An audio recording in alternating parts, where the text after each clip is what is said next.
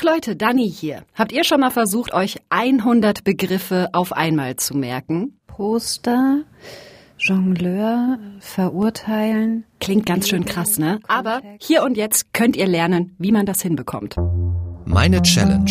Ich habe eine neue Herausforderung für meinen Alltag, die ich mit Hilfe der Wissenschaft meistern will. Und da geht's diesmal um mein Gedächtnis. Ein Podcast von MDR Wissen. Jetzt mal Hand aufs Herz, Leute. Seid ihr auch so vergesslich wie ich? Beim Einkaufen das Klopapier liegen lassen, Omas Geburtstag verschwitzt, ein fertig gelesenes Buch zuklappen und schon gar nicht mehr genau wissen, was da jetzt eigentlich drin stand. Das passiert mir gefühlt alles ständig. Oder auch in meinem Job als Radio- und Podcast-Moderatorin, ja. Da will ich mir zum tausendsten Mal merken, wie zum Beispiel der Oppositionsführer im polnischen Parlament heißt oder ein wissenschaftliches Modell. Und mein Gehirn schüttelt den Kopf und sagt, mm -mm.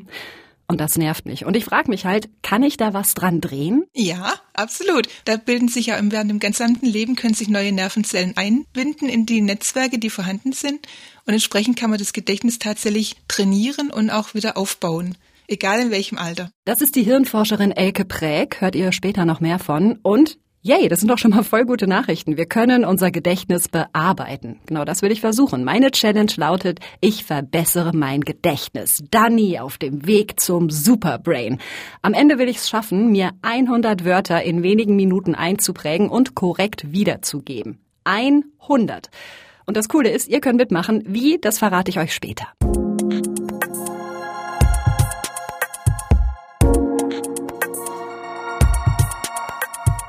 Das Ding ist, prinzipiell funktioniert mein Gedächtnis eigentlich ganz stabil. Ich musste das nämlich schon mal testen hier im Podcast. Und zwar in der Intelligenzfolge, als ich versucht habe, Mitglied beim hochbegabten Verein Mensa zu werden. Und da war ein Teil des Intelligenztests eine Merkaufgabe. Und sehr, sehr gut ausgeprägt ist Ihr Gedächtnis. Da haben Sie alle zwölf Aufgaben richtig äh, geschafft und liegen dann sogar bei theoretischen 145 IQ-Werten. Ich habe mich voll gefreut, so yay, voll cool, super schlau kann ich mir aber im Alltag irgendwie nichts von kaufen. Mir fallen halt trotzdem ständig Sachen aus dem Kopf raus. Und deshalb habe ich mir eine Art Drill Instructor gesucht für mein Gedächtnisbootcamp, der mich durch die kommenden Wochen begleitet und trainiert. Mein Name ist Johannes Mallow, ich komme aus Magdeburg, bin 39 Jahre alt und ich bin hauptberuflich Gedächtnistrainer seit einigen Jahren.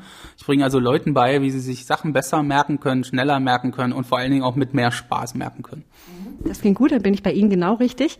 Ich bin in Ihre Wohnung gekommen und hier stehen mega viele Pokale auf dem Schrank. Was haben Sie denn schon so für Titel gesammelt? Ich mache den Gedächtnissport jetzt seit 2004 und äh, ich war zweimal Weltmeister im Gedächtnissport und habe fünfmal die deutsche Meisterschaft gewonnen und ja, viele andere Meisterschaften Meisterschaften rund um den Globus sozusagen in, in Italien, in Japan, in Korea, in ganz verschiedenen Ländern. Johannes Mallow kann sich zum Beispiel in fünf Minuten 520 Ziffern merken. Wie krass ist das denn bitte? Ich meine, ich, ich muss sogar hin und wieder meine eigene Handynummer nachgucken. Also das werde ich nicht hinbekommen, können wir hier schon mal festhalten, denke ich. Aber Mallow sagt, keine Panik, Frau Schmidt, gar keinen Druck. Sie werden trotzdem überrascht sein, wie sehr Sie sich verbessern können. Und dafür gibt's erstmal eine kleine Bestandsaufnahme. Okay, Sie haben einen Test vorbereitet. Richtig, also der Test ist eine Disziplin aus dem Gedächtnissport, weil ich dachte, da kann man es am besten dran messen, und zwar ist es die Disziplin Wörter merken. Mhm. Und äh, Sie, ich zeige Ihnen hier gleich so einen Zettel. Ja. Das ist aus der koreanischen Meisterschaft 2017 und Sie sollen sich versuchen, so viele Wörter wie möglich hier drauf zu merken. Ja, und äh, ich gebe Ihnen fünf Minuten dafür Zeit, so wie in der Meisterschaft. Und dann schauen wir mal, wie viel Sie davon nachher richtig haben. Brauchen Sie keine Angst haben. Ich habe schon alles gesehen, also Sie können sich nicht blamieren. Ähm, und von daher gucken wir mal, wie es läuft. Ich kriege eine Liste mit hunderten Wörtern und fange an, mir die ins Hirn zu hämmern. Schildkröte, Brunnen, Schachtel, Heldentaten. Und ich versuche, die Wörter irgendwie miteinander in Zusammenhang zu bringen. Ja, also zum Beispiel, eine Schildkröte lebt im Brunnen in einer Schachtel und vollbringt von dort aus Heldentaten. Und oh wei, diese fünf Minuten, die sind viel zu schnell rum. Dann muss ich alles, was ich mir gemerkt habe, aufschreiben in der korrekten Reihenfolge und lande bei 20 Wörtern. Immerhin. Das ist schon ein gutes Ergebnis. Wir werden uns auf jeden Fall steigern können. Ich würde sagen, Sie kommen vielleicht bei 50 an, wenn äh, in zwei Wochen, vielleicht 40 bis 50 so in dem Dreh. Gehe ich aber von aus, weil Sie jetzt schon so gut sind, vielleicht sogar ein paar mehr. Also äh, schauen wir mal, was was geht. Und von der Technik her, sie haben sich Geschichten ausgedacht, weil man sich Geschichten besser merken kann, als wenn man nur diese Wörter lernt. Das ist tatsächlich genau der richtige Weg und Johannes Mallow weiht mich ein in die Methode, mit der er die ganzen Pokale auf seinem Schrank eingeheimst hat, nämlich die Loki-Methode. Loki ist der Plural von Locus, lateinisch für Ort oder Platz. Und das Ganze funktioniert so. Ich gehe in Gedanken einen Weg entlang und lege an festen Orten auf diesem Weg die Wörter ab, die ich mir merken soll. Was kommt da als erstes? Der Mülleimer. Punkt Nummer eins ist Mülleimer. Wir testen das direkt in Johannes Mallows Wohnung, wo wir gerade am Küchentisch sitzen. Dann würde ich sagen, hier hinter, der äh, sieht man jetzt nicht so gut, aber da ist so ein Geschirrschrank, ähm, der ist Nummer drei. Dann die Pokale, Nummer vier. Ja, und damit erarbeite ich mir nach und nach meinen eigenen kleinen Gedächtnisweg. Und jetzt kommt wieder die Wörterliste ins Spiel. Wir versuchen uns immer zwei Wörter an einem Ort zu merken. Zwei an einem Ort. Genau. Und das heißt, wir machen eine kleine Geschichte aus zwei Wörtern und dem Ort, weil dann haben sie nämlich den Vorteil, dass die Geschichten nicht mehr irgendwo rumschwirren, sondern sie sind dann an einem Ort. Und zwei an einem Ort ist ein bisschen komplizierter, weil sie die Reihenfolge nicht verwechseln dürfen. Deswegen achten wir ganz gut auf die Reihenfolge jetzt an der Stelle.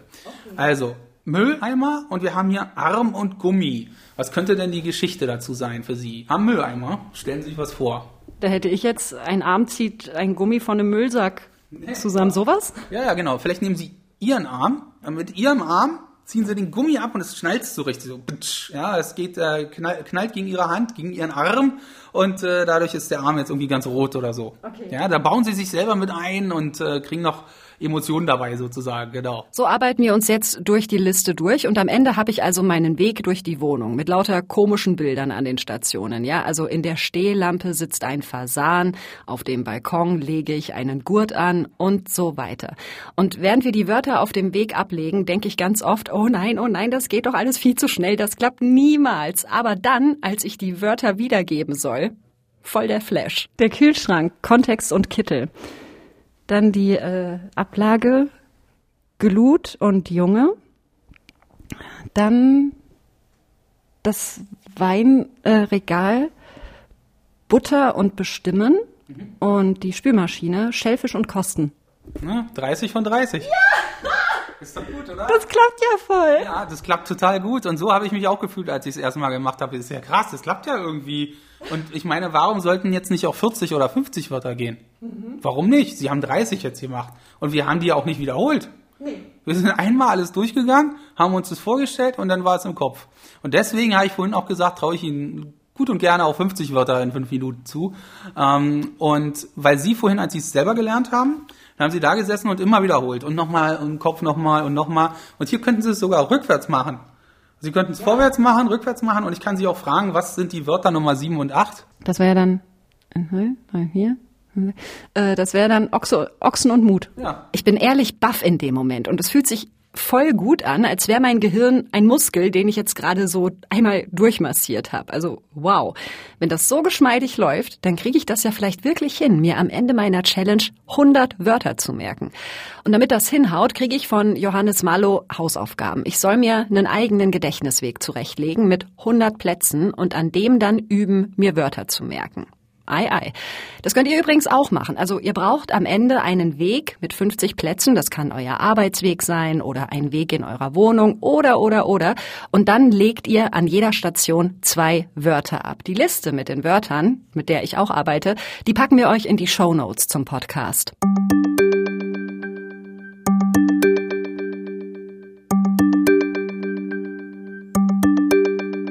Als ich am Abend zu Hause bin, bin ich immer noch total begeistert und kann immer noch diese Wortkette abrufen aus Johannes Mallows Wohnung.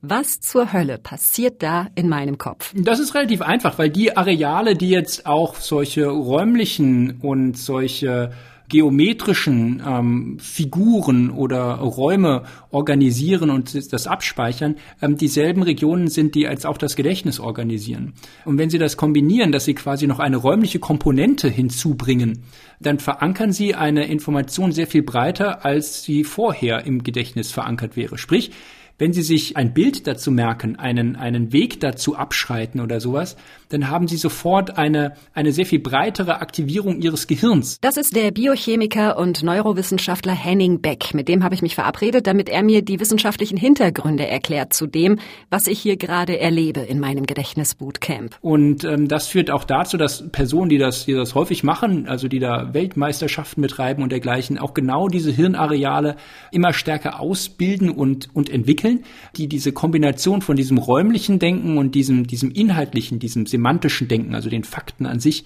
ähm, ermöglichen. Und, und das zeigt eigentlich, ein Gehirn ist nicht dafür da, dass ich mir viele Sachen einzeln abspeichern kann, aber es speichert sich wenn man speichern sagen kann. Also es, es merkt sich Geschichten, Bilder und solche räumlichen Zusammenhänge. Denn, und das ist ganz wichtig, sagt Henning Beck, unser Gehirn ist nicht wie ein starres Gefäß, also eine Schublade, die wir vollpacken, sondern es ist eher wie eine arbeitende Struktur. Und das erklärt vielleicht auch dieses merkwürdige Gefühl in meinem Kopf, als ob ich gerade, ja, eine Art Gehirnmuskeltraining gemacht hätte. Denn das, was wir Speichern, was man umgangssprachlich Speichern nennt, das legt man nicht irgendwo im Gehirn ab, sondern die Nervenzellen passen sich immer wieder an das Gesagte, an das Gehörte an und üben quasi einen Gedächtnisinhalt ein. Ein bisschen kann man das vergleichen mit einem Orchester. Wenn ein Orchester ein Lied einübt, dann ist das Lied auch nicht irgendwo in diesem Orchester drinnen. Und wenn man auf dieses Orchester schaut, dann sieht man auch kein Lied. Aber ein Lied wird erzeugt, wenn die, wenn die Leute anfangen miteinander zu musizieren. Und ein Gedächtnisinhalt, ein Gedanke, ist auch nicht irgendwo im Gehirn drinne, sondern das ist die Art und Weise, wie Nervenzellen zusammenspielen, wie Musiker in einem Orchester. Ein schönes Bild mit dem Orchester, kann ich mir sehr gut vorstellen. Aber wie ist das organisiert? Also welchen Weg nimmt denn dann das Lied, das das Orchester am Ende spielen kann? Oder eben ein Wort, ein Name, ein Datum, das ich mir merken will? Also es gibt eine Region im Gehirn, der sogenannte Hippocampus, weil der erste Neuroanatom, der diese Struktur beschrieb, meinte ein Seepferdchen darin zu erkennen, hat er das Hippocampus genannt. Auch man muss sich das vorstellen wie so eine Banane, so, so, ein, so ein C, ein würstchenförmiges C und dieser Hippocampus ist quasi der Trainer des Gedächtnisses. Und all das, was Sie im Laufe eines Tages erleben, das wird quasi dem Großhirn immer und immer wieder präsentiert, bis auch das Großhirn feststellt, ui, das ist wichtig, äh, passe ich mich mal so an, dass das Muster das nächste Mal einfacher ausgelöst werden kann. Und das nennt man Lernen oder umgangssprachlich gesagt Abspeichern. Also ja, die Art und Weise, wie Nervenzellen gefordert werden, das ist so ein bisschen schon so eine Art Training ähm, und führt dazu, dass ich ein Gedächtnis aufbauen kann. So, und damit der Hippocampus nicht irgendwann einen Burnout bekommt vom ständigen Dirigieren, wenn wir jetzt mal im Orchesterbild bleiben wollen, werden Informationen irgendwann weitergeschoben. Egal, um was für Gedächtnisinhalte es geht. Es gibt ja verschiedene, ja. Die Erinnerung an meine letzte Geburtstagsparty landet zum Beispiel im episodischen Gedächtnis. Das Erinnern von Vokabeln, Namen und so weiter landet im semantischen Gedächtnis und so weiter. Und dann, ja, gibt's im Kopf so eine Art äh, Umverteilungsmechanismus. Der ist bei allen Gedächtnisinhalten gleich. Ein schönes Beispiel ist das Fahrradfahren. Ähm, wenn man anfängt, Fahrrad zu fahren, dann muss man sich noch sehr bewusst überlegen, oh, wie geht das hier, rechtes Bein, linkes Bein. Ich, ich habe Jahre gebraucht, um Fahrradfahren zu lernen. Es war, es war die Hölle. Aber ähm, die Nervenzellen werden trainiert, ja, bewusst trainiert. Und im Laufe der Zeit verselbstständigt sich das, es automatisiert sich und wird dann in einem ganz anderen ähm, Nervennetzwerk verarbeitet, zum Beispiel dem Kleinhirn, was dann dafür zuständig ist, dieses ganze Bewegungsmuster automatisch abzuspulen. Die Nervenzellen, die ganz am Anfang das Fahrradfahren gelernt oder trainiert haben im Gehirn, die sind am Ende gar nicht mehr so sehr daran beteiligt, denn das wäre ja auch sehr schlimm. Man müsste ja immer wieder bewusst nachdenken, wie man Rad fährt. Das wäre nicht besonders zielführend. So. Und da sieht man, das Gehirn teilt sich die Arbeit so ein bisschen auf. Also jedes Nervennetzwerk hat so seine Spezialität. Das klingt ja nach einem ziemlich genialen System, aber das muss doch auch irgendwo seine Grenzen haben, oder? Sonst wären wir ja alle wandelnde Enzyklopädien. Und ja, sagt Henning Beck, klar ist unsere Gehirnleistung nicht unendlich. Aber praktisch spielt das in der Wirklichkeit keine Rolle, denn Sie können relativ ja leicht ausrechnen, wie groß die Vielfalt an unterschiedlichen Mustern von Nervenzellen wäre, um einen Gedächtnisinhalt auszulösen. Wenn wir ausgehen, dass wir 80 Milliarden Nervenzellen im Kopf haben, 80 Milliarden. Und jede dieser Nervenzellen ist im Durchschnitt mit 10.000 anderen Zellen verknüpft, was so grob in etwa hinkommt dann könnte man ableiten, dass dieses System 10 hoch 241 Billionen unterschiedliche Muster erzeugen könnte. Äh, das sind 241 Billionen Nullen. Ähm, so viele äh, Gedanken, so viele Ideen, das, das kommt im Alltag, äh, gibt es diese Obergrenze, die wird in dieser Form nicht erreicht.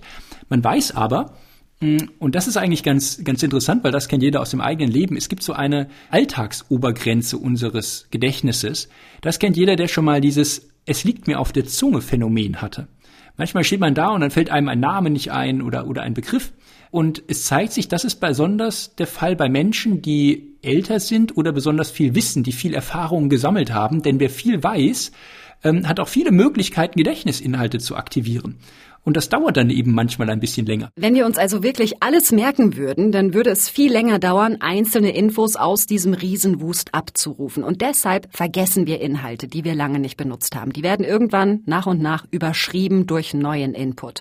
Und damit neuer Input besser hängen bleibt, hat Henning Beck noch ein paar Tipps. Erstens, Inhalte emotional aufladen. Das kennt ihr bestimmt auch, oder? Wenn ich zum Beispiel einen neuen Menschen kennenlerne, der mich interessiert, dann merke ich mir das, was er erzählt, viel besser als bei jemandem, der mir komplett am Arsch vorbeigeht. Und zweitens, wenn Sie sich etwas merken wollen, ist eine handschriftliche Notiz immer besser als eine abgetippte Notiz weil wir dadurch, indem wir etwas schreiben mit der Hand, erstens auch Areale aktivieren, die auch diese, diese Bewegung koordinieren.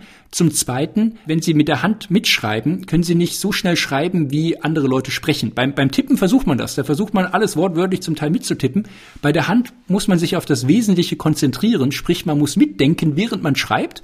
Und deswegen sind handschriftliche Notizen, abgetippte Notizen ähm, meistens überlegen. Ey, das passt total. Achtung, wahre Geschichte, ja. Ich habe in der fünften Klasse alle Geburtstage von meinen Mitschülerinnen und Mitschülern in einen Kalender eingetragen und ich kann bis heute fast alle Geburtstage der Menschen von damals aufsagen, obwohl ich die zum Teil seit, keine Ahnung, 20 Jahren nicht mehr gesehen habe. Und, was ja auch super passt, es geht darum, sich ein Konzept, ein Bild im Kopf zu machen. Das gilt ja zum Beispiel auch bei Eselsbrücken, die wir uns merken, oder bei Liedern, die wir auswendig mitsingen können und so weiter. Ja, es geht immer um eine größere, bildhafte Struktur in unserem Gehirn. Und genau so einen Mechanismus nutze ich ja auch bei der Loki-Methode, die mein Gedächtnistrainer Johannes Malo mir beigebracht hat.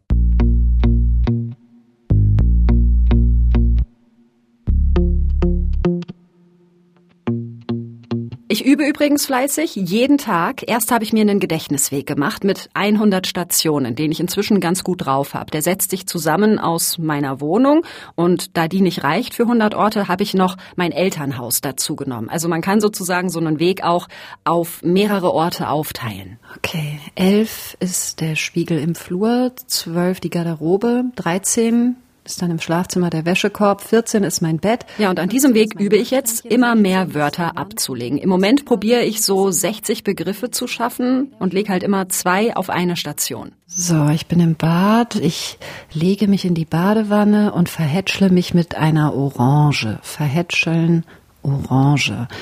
Auf dem Kosmetikregal dreht sich ein Karussell mit Wassermelonen. Karussell, Wassermelone. An der Heizung werde ich zu einem Looping verurteilt. Looping verurteile. Das klingt mega merkwürdig, ne? Ziemlich komische Bilder in meinem Kopf, die mir aber tatsächlich helfen. Also je besser ich mir die zwei Begriffe bildlich vorstelle, umso einfacher kann ich darauf zurückgreifen, wenn ich die Begriffe dann wiedergeben muss. Und zur Halbzeit schalte ich mich nochmal mit Johannes Mallow zusammen. Das hat super geklappt. Also bin ich sehr, sehr happy mit dem, was Sie da gerade gemacht haben. Und ähm, genau, und für heute wäre so die Übung, äh, die Route einfach noch ein paar Mal durchzugehen im Kopf.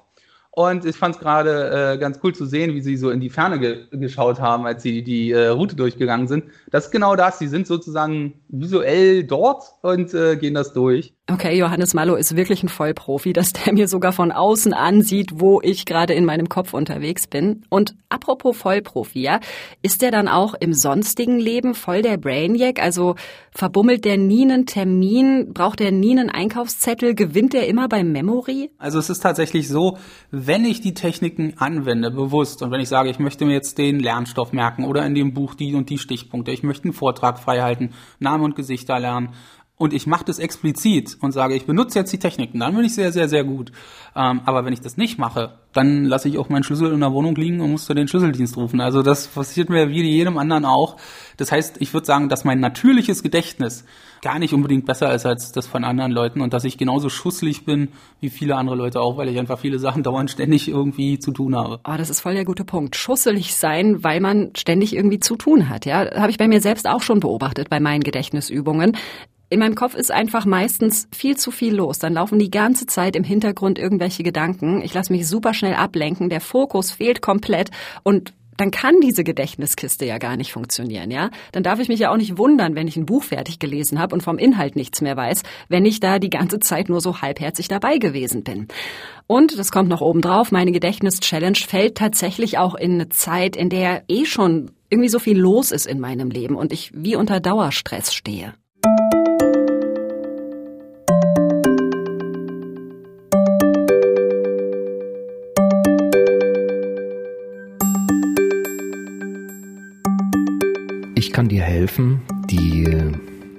Glaubenssätze oder die Blockaden, die du im Vorfeld vielleicht haben magst über dich selbst, ähm, die dich hindern, Dinge zu lernen, zu lösen. Und ich kann dir helfen, dass du in den richtigen Zustand kommst, um dir Dinge besser merken zu können und ähm, sie dann später in dem richtigen Zustand auch besser abrufen zu können. Das ist Thomas Schröck, Hypnosetherapeut aus Leipzig und der hilft Menschen unter anderem dabei, sich besser konzentrieren zu können und so eben auch ja das Gedächtnis nach vorne zu bringen. Und für alle, die jetzt denken, äh, Hypnose, das ist doch voll die Verarsche. Nee, wir reden hier jetzt nicht von äh, Bühnenshows, wo dann Leute gegen ihren Willen bellen wie ein Hund oder eine Zwiebel essen in Trance, sondern Thomas Schröck kann mir helfen zu lernen, meinen Körper und meinen Geist in einen, ja, aufnahmebereiten Zustand zu versetzen, ohne dass mich tausend Gedanken ablenken. Es ist eher ein dialogischer Prozess, wo wir schon den Zustand der Trance benutzen, was jetzt aber auch kein weggetretener Zustand ist, sondern es ist einfach ein konzentrierter, fokussierter Zustand, in dem man dennoch gewahr der Dinge ist, die so um einen drumherum passieren, aber man blendet halt einiges aus. Das ist wie so ein Tagtraumzustand, kann man sich das vielleicht vorstellen.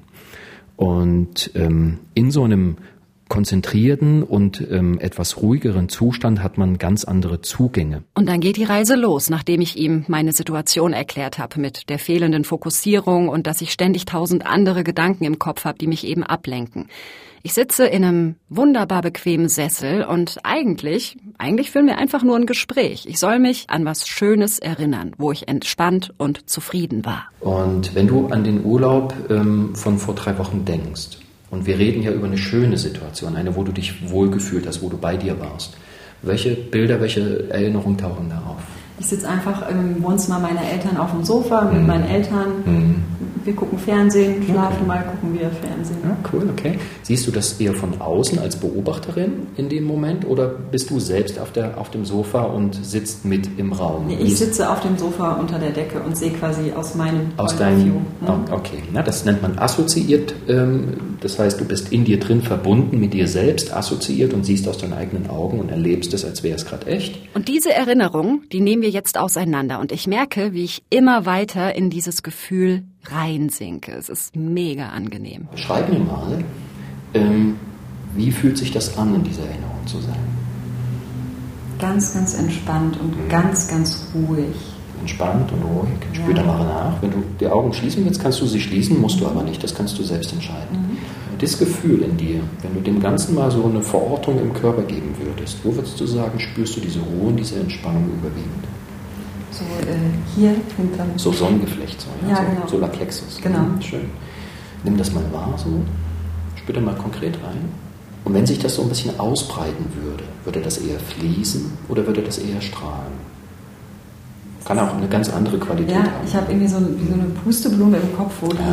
die, die dann, wo die Samen quasi dann so radial ah, von ja, wegtreiben. Dieses Bild, das soll ich sozusagen als Hebel benutzen, wenn ich mich entspannen und fokussieren will. Das probieren wir auch direkt nochmal aus und es klappt sofort. Ich hänge da in diesem Sessel wie reingegossen und habe zum ersten Mal seit, ja, ich weiß nicht, seit Wochen das Gefühl, dass mein Kopf einfach richtig schön leer ist und mein Puls nicht auf 180. Einfach nur durch Bilder in meinem Kopf und durch die Art, wie ich atme.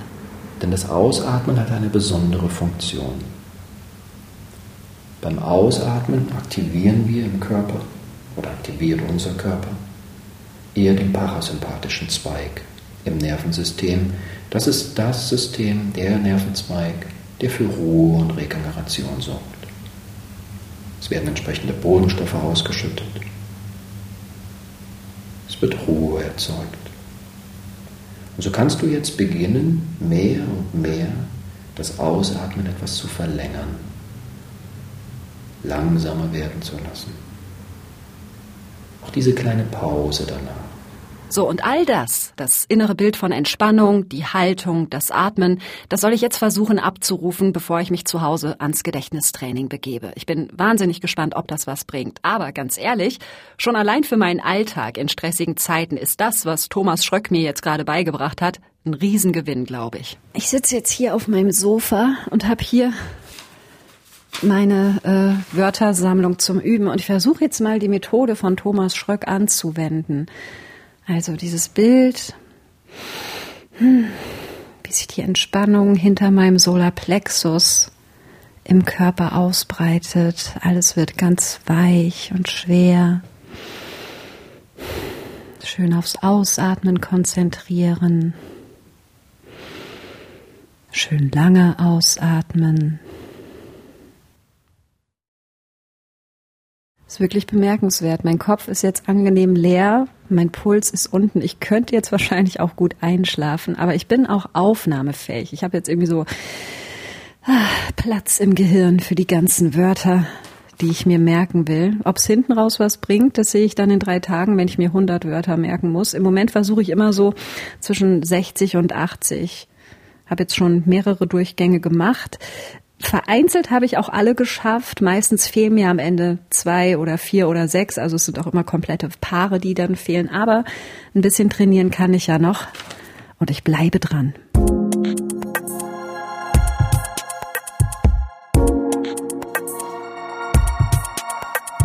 Was ich mich aber die ganze Zeit auch frage, ich bin 33 Jahre alt, das heißt, den Zenit meiner Hirnleistung, den habe ich ja wahrscheinlich eh schon überschritten. Und irgendwann, mit Glück erst, wenn ich sehr alt bin, wird mein Gedächtnis mich ja so oder so zunehmend im Stich lassen. Es entwickelt sich rückwärts leider, genauso wie die Lernfähigkeit. Also was man im Gehirn nicht benutzt, das geht auch verloren. Also wir haben in der Gehirnforschung so den Spruch, use it or lose it. Also benutze es oder es geht verloren. Das ist die Hirnforscherin Elke Präg. Ja, und äh, die hat schlechte Nachrichten. Eigentlich geht's mit unserem Gedächtnis nur in eine Richtung, nämlich bergab. Und genauso, man kann sich das vorstellen, dass das Gehirn wie ein Unternehmen arbeitet. Ein Unternehmen hat verschiedene Abteilungen, die eben unterschiedlich miteinander zusammenarbeiten und aber diejenigen Abteilungen, die eben dann auch faul sind oder nichts arbeiten, die werden über kurz oder lang werden die rationalisiert und weg aufgelöst praktisch. Und genauso läuft es auch im Gehirn. Die Gehirnstrukturen, die man nicht verwendet oder immer nur sehr wenig verwendet, die werden mit der Zeit tatsächlich aktiv aufgelöst oder für andere Aufgaben verwendet und entsprechend werden diese Funktionen dann zurückgebildet. Im Gedächtnis sieht's ganz genauso aus. Das ist der normale Verlauf eines Lebens. Und ich will jetzt hier nicht das Riesenfass aufmachen, ja, aber das macht mich mega traurig. Meine liebste Oma hatte Demenz und es war absolut schrecklich zu sehen, wie da ein Mensch, der ja ganz viel aus seinen Erfahrungen, Erinnerungen und Gedanken besteht, wie der einfach immer mehr verschwindet. Ich könnte wirklich heute noch in Tränen ausbrechen, wenn ich daran denke. Und ich will nicht, dass mir das auch passiert. Ich will nicht, dass dieser riesige Teil meiner Persönlichkeit einfach irgendwann, ja, mir entgleitet. Aber Elke Präg hat da eine gute Nachricht. Ja, sagt sie, unsere Leistungsfähigkeit geht naturgemäß im Laufe unseres Lebens zurück. Wir können aber gegensteuern und so möglicherweise sogar Erkrankungen, wie eben Demenz, wenigstens nach hinten schieben. Ganz wichtig ist, dass man sich ständig weiterbildet, dass man also immer wieder diese Netzwerke verwendet, die Informationen einspeichern.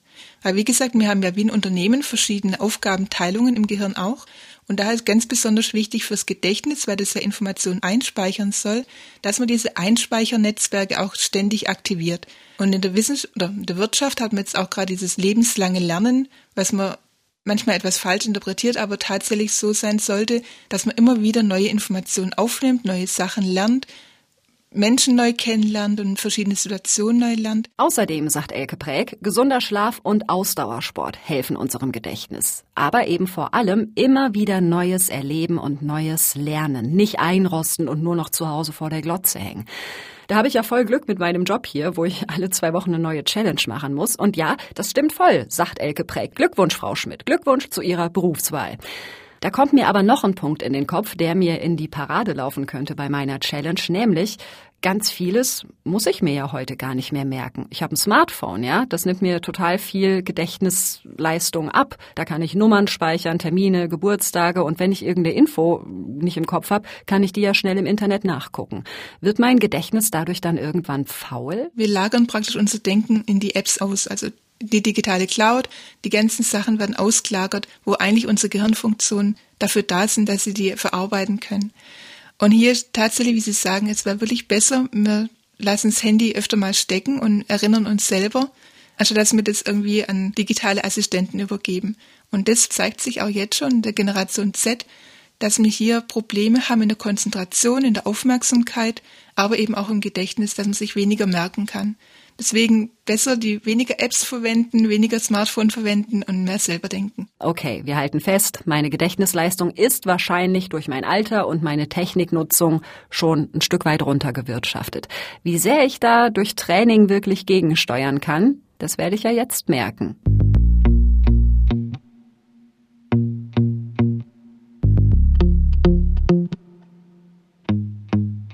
Leute, der Tag ist gekommen, das große Challenge-Finale. Ich versuche, mir 100 Wörter zu merken mit der Loki-Methode. Macht ihr mit? Habt ihr euch die Wörterliste gezogen und euch einen Gedächtnisweg vorbereitet? Dann ist es jetzt soweit. Wir legen los. 100 Wörter eingeprägt. Wie lange hat es jetzt gedauert? Etwas über 20 Minuten. Und jetzt muss ich aufschreiben, was die Wörter waren und dann vergleichen. Also, 1 Manager, 2 Anarchie, 3 Knoten. So, 98 und 99, das ist dieser Kabuff, den soll ich reinigen und als ich ihn gereinigt habe, kommt eine Schreibmaschine zum Vorschein. Ah, fertig. So. oh Gott. Und jetzt muss ich das alles vergleichen, ob das richtig ist. Oh, Erstmal kurz atmen. Oh. Krass. Ich habe alles richtig. Ich habe mir 100 Wörter gemerkt in 20 Minuten.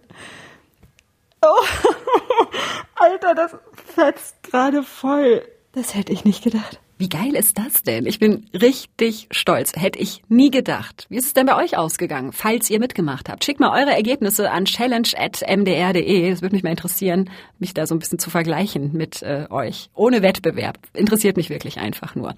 Und wie faszinierend ist bitte unser Gedächtnis, ja? Was das alles kann und macht und wie sehr wir auch einen Einfluss haben auf diese Strukturen. Henning Beck, der Neurowissenschaftler, der hat da noch was Tolles zu gesagt. Und zwar den Satz, unser Gedächtnis ist immer so gut, gut, wie wir es nutzen. Ich will auf jeden Fall versuchen, ob ich mit dieser Loki-Methode nicht zum Beispiel auch, keine Ahnung, meinen Wocheneinkauf über die Bühne kriege künftig. Und ja, okay, ich könnte auch seltener mein Smartphone benutzen, um mir Sachen zu merken. Aber auf der anderen Seite denke ich, Gedächtnis ist ja noch viel, viel mehr als, wann hat noch mal meine Tante Geburtstag und muss ich noch Milch kaufen, sondern Gedächtnis ist doch auch Zusammenhänge verstehen, Muster wiedererkennen, abstrahieren oder in schönen Erinnerungen schwelgen. Ja, all das und all das kann mir kein Smartphone der Welt abnehmen. Insofern ist es vielleicht ein ganz guter Plan, wenn ich sage, dass ich mich künftig ein bisschen besser um mein Gedächtnis kümmern will. Ah, das war meine Gedächtnis-Challenge. Die habe ich gemacht zusammen mit Angela Fischer, Thomas Jene und Carsten Möbius. Wenn ihr Fragen habt, Feedback, Ideen für meine nächste Challenge, was auch immer, schreibt uns gerne eine Mail an challenge.mdr.de. Die nächste Folge gibt's wie immer in zwei Wochen. Die findet ihr in der ARD Audiothek auf challenge.mdr.de, Spotify, Apple Podcasts und so weiter. Ihr wisst Bescheid. Bis dahin, ich freue mich. Tschüss. Das war Meine Challenge. Ein Podcast von MDR Wissen.